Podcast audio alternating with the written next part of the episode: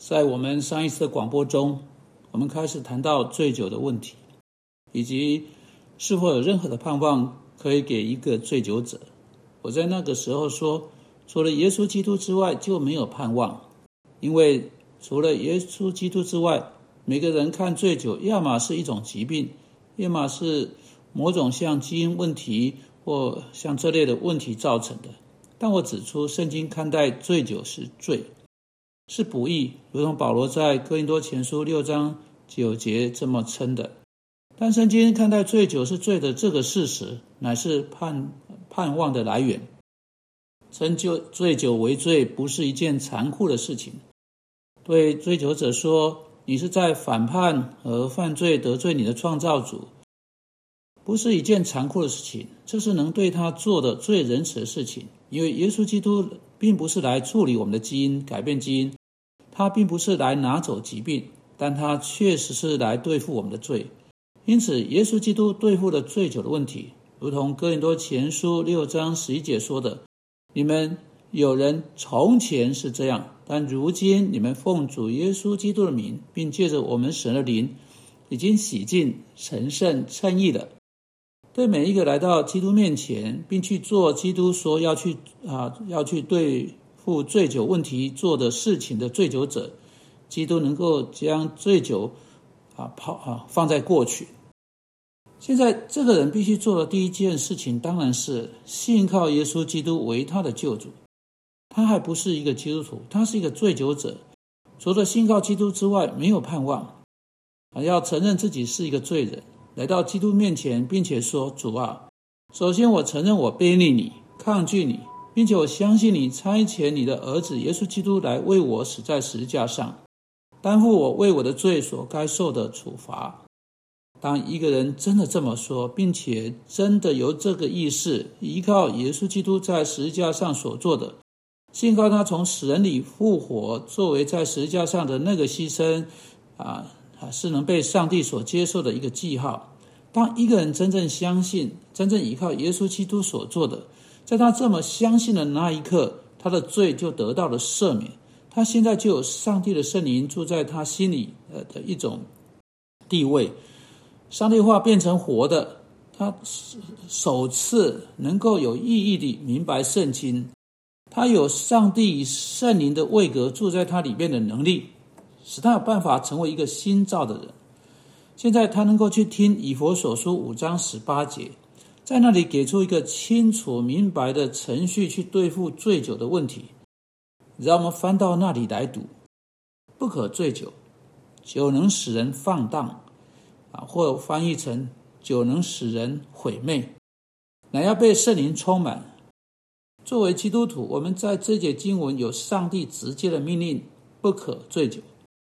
任何是醉酒的基督徒，如同这节经文说的，因着啊。毁毁灭或毁坏他的身体啊，就是圣灵的殿，就违背了上帝的命令，羞辱了上帝，羞辱了上帝的圣灵。经文清楚清楚指出，毁灭是醉酒的最终结局。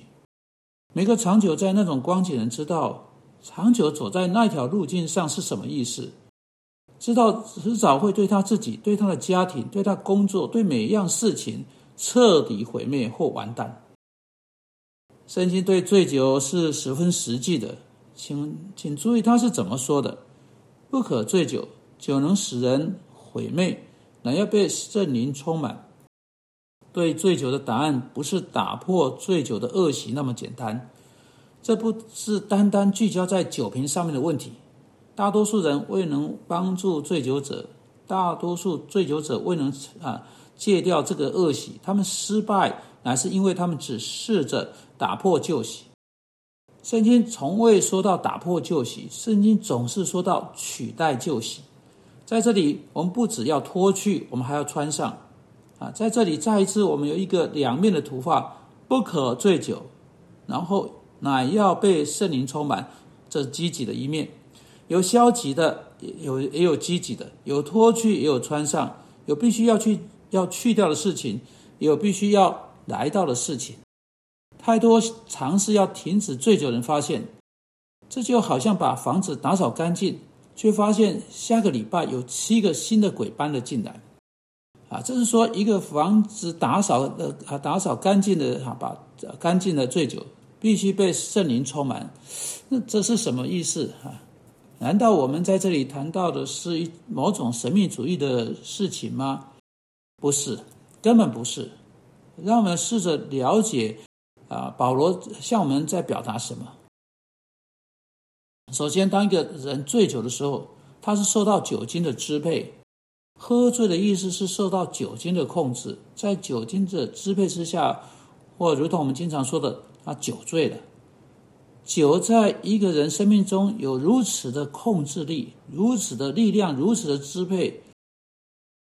啊，就是他最具特色的主控力。他喝醉了，酒精影响到他所做的每一件事情，酒精影响了他的说话，酒精影响了他的行走，酒精影响了他的判断力，酒精影响了他在开车时的时间感，酒精影响了，哦，你可以一直说下去啊。他的醉酒进到他生命的每一个领域啊！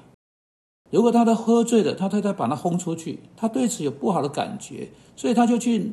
又去拿起酒瓶，他一直宿醉到隔天。他去上班工作表现不利，他老板责骂他，他回到家再去拿起酒瓶，他跟他太太就有麻烦。那他跟太太有麻烦，因此他就出去到他的角落坐下来喝，喝的更多。因此，他整个生命都这个问跟这个问题纠缠在一起。他跟什么人在一起？跟这个人跟那个人搞在一起。他的实体生命受到这件事情的影响。他的工作生活是在酒精的控制之下，在酒精的支配啊支配性毁灭性的影响之下。他的家庭、他的教会生活、他生命的每一个领域都受到那个醉酒、那个酒瓶、那个酒精所影响。现在，如果他想要改变，他需要被圣灵充满。就好像酒充满他的生命，支配那个生命的每一部分。因此，相反的，他的生命必须被圣灵充满，圣灵必须支配他生命的每一个部分。上帝的圣灵不是以某种空洞神秘的方式，或以魔术般的方式来做这事。圣灵经由他赐给我们的圣经，就他的话来做这事。因此，如果一个人想要脱离醉酒，如果一个相信耶稣基督的基督徒现在想要脱去这个可怕的奴役的习惯，他不只是要停止，她当然是要停止，但是她还要还要开始看着她跟她丈夫的关系，她跟她妻子的关系，开始在那件事情上被圣灵充满，接着行出圣灵怎么说到跟她的丈夫、跟他妻子、跟她的儿女、跟她的身体的那种关系。